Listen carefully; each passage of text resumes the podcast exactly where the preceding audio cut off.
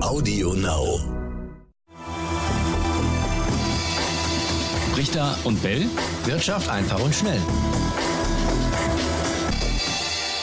Und damit ganz herzlich willkommen zu einer neuen Folge Brichter und Bell Wirtschaft einfach und schnell. Und Raimund Brichter, den darf ich heute äh, begrüßen, so wie immer, aber heute ist irgendwie alles anders. Raimund, du bist in der Sauna gerade. Ja, aber die Temperatur ist kalt und ich äh, versuche nur mal, ob das hier anders klingt.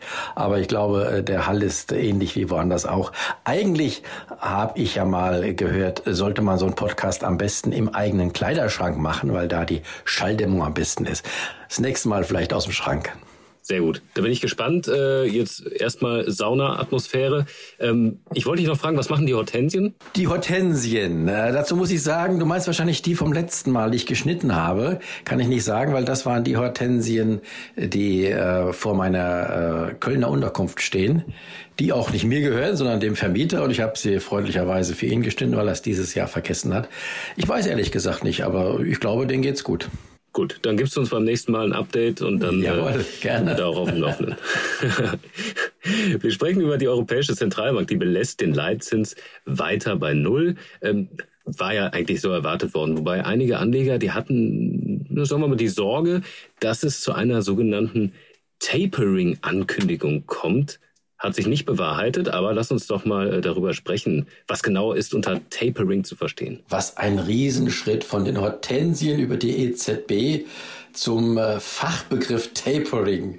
Super, wir machen ja eine richtige Tour de Horizon heute. Ja, Tapering ähm, meint einfach ähm, ein langsames Zurückfahren der bestehenden Anleihekäufe. Wir wissen ja, die Zentralbanken weltweit, die kaufen äh, seit längerem schon äh, im Milliardenvolumen regelmäßig Staatsanleihen auf, um die Märkte und die Wirtschaft insgesamt und ich sage vor allen Dingen, um das Finanzsystem zu stützen.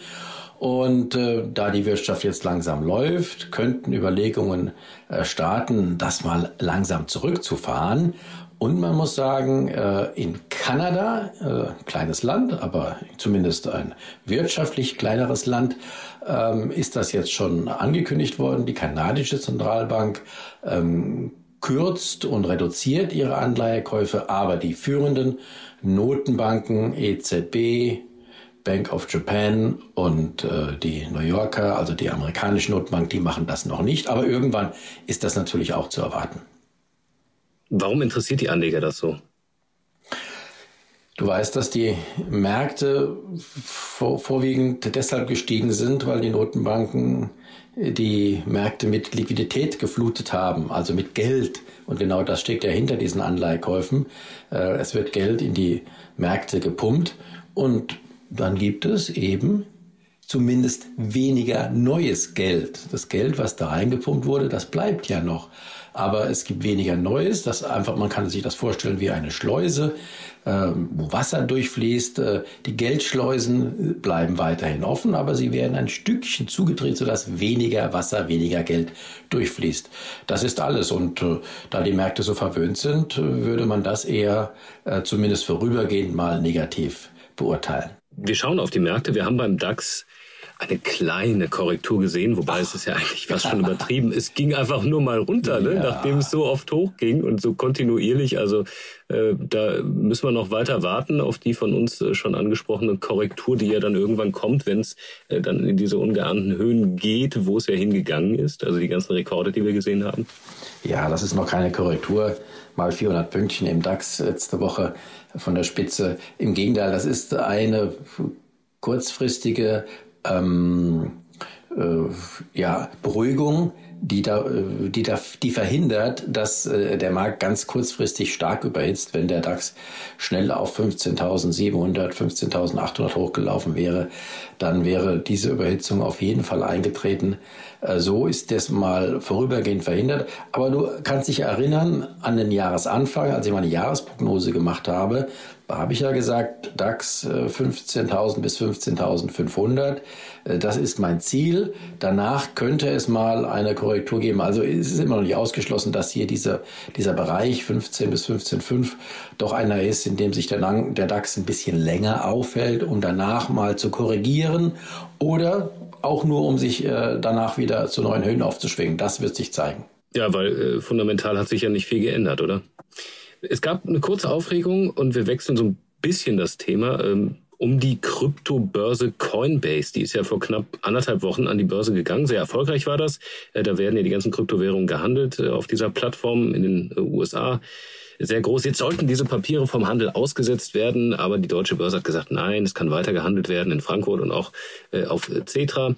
Äh, es gab wohl Probleme mit einem Code zur Identifizierung des Unternehmens an der Börse. Also das nur zum Hintergrund, warum ich jetzt auf dieses Thema komme. Wir haben über Coinbase noch nicht gesprochen, aber viel über äh, Kryptowährungen an sich.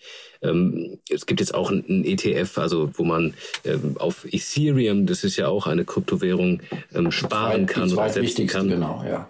Nach, nach genau, also ganz, ganz wichtiges Thema. Wo siehst du dieses, dieses äh, ganze Krypto-Thema jetzt durch diesen Börsengang? Viele haben ja gesagt, dadurch soll die Akzeptanz oder wird die Akzeptanz in der, in der breiten Bevölkerung jetzt irgendwie noch äh, erhöht?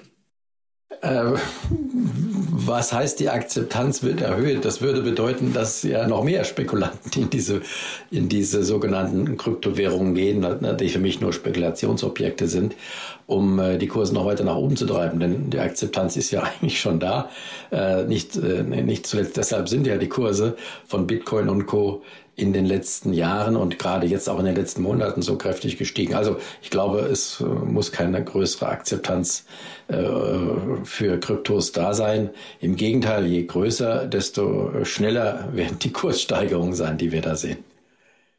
Ja, wir haben eine Kurssteigerung gesehen beim Dogecoin. Das ist äh, eine Art Bitcoin-Parodie eigentlich mal gewesen oder ist es ja eigentlich immer noch äh, so ein Logo mit mit einem Hund genau. äh, drauf. Ja, der Kurs ist durch die Decke gegangen. Ich glaube 8000 Prozent zugelegt. Wir sind ja immer noch im, im Cent-Bereich, aber trotz alledem und auch hier waren, glaube ich, so wie ich es richtig verstanden habe, auch wieder die die Online-Forums-User von Reddit äh, am Start und haben das Ganze mal ordentlich nach oben getrieben. Genau, reine Zockerei.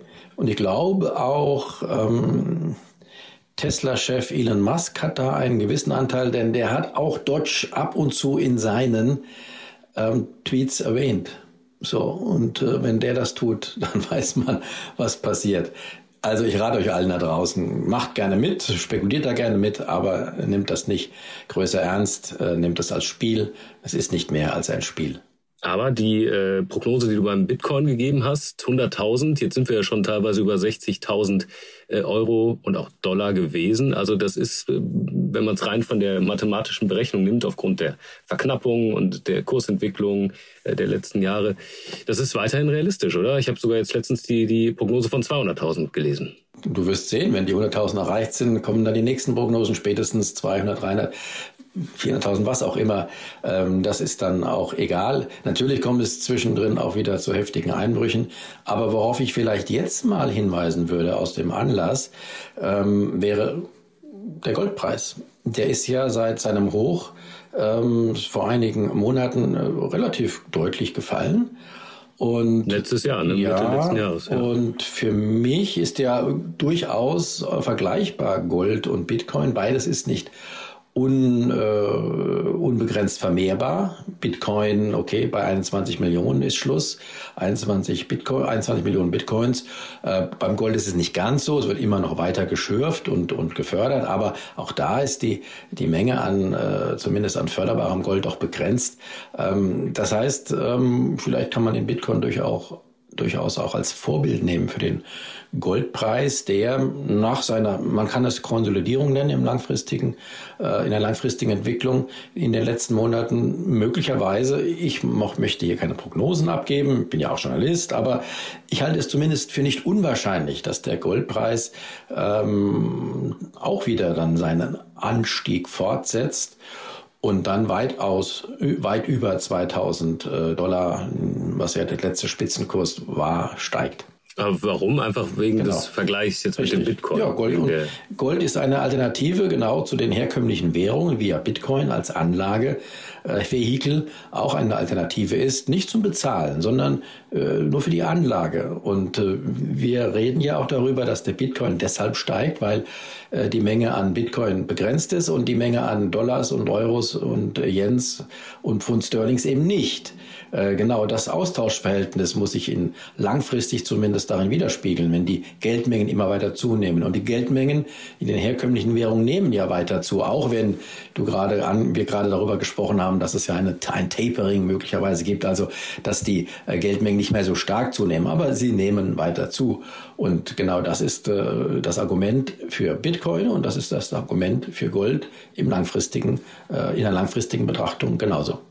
Das Argument für Gold war aber auch immer äh, gut in äh, Krisenzeiten. Sicherer Hafen. Das war ja im vergangenen Jahr im Sommer, wo es dann dieses Hoch gab beim Goldpreis, natürlich der, der Höhepunkt der Corona-Krise zum damaligen Zeitpunkt. Äh, würde das dann nicht mehr gelten? Weil im Moment sieht es ja alles Nein. nach Entspannung aus oder Beruhigung. ich, sehe, ich sehe das mit, dem, mit der Krisenwährung, das ist der Ruf vom Gold, aber das, äh, der Ruf des Goldes, ich sehe das nicht ganz so.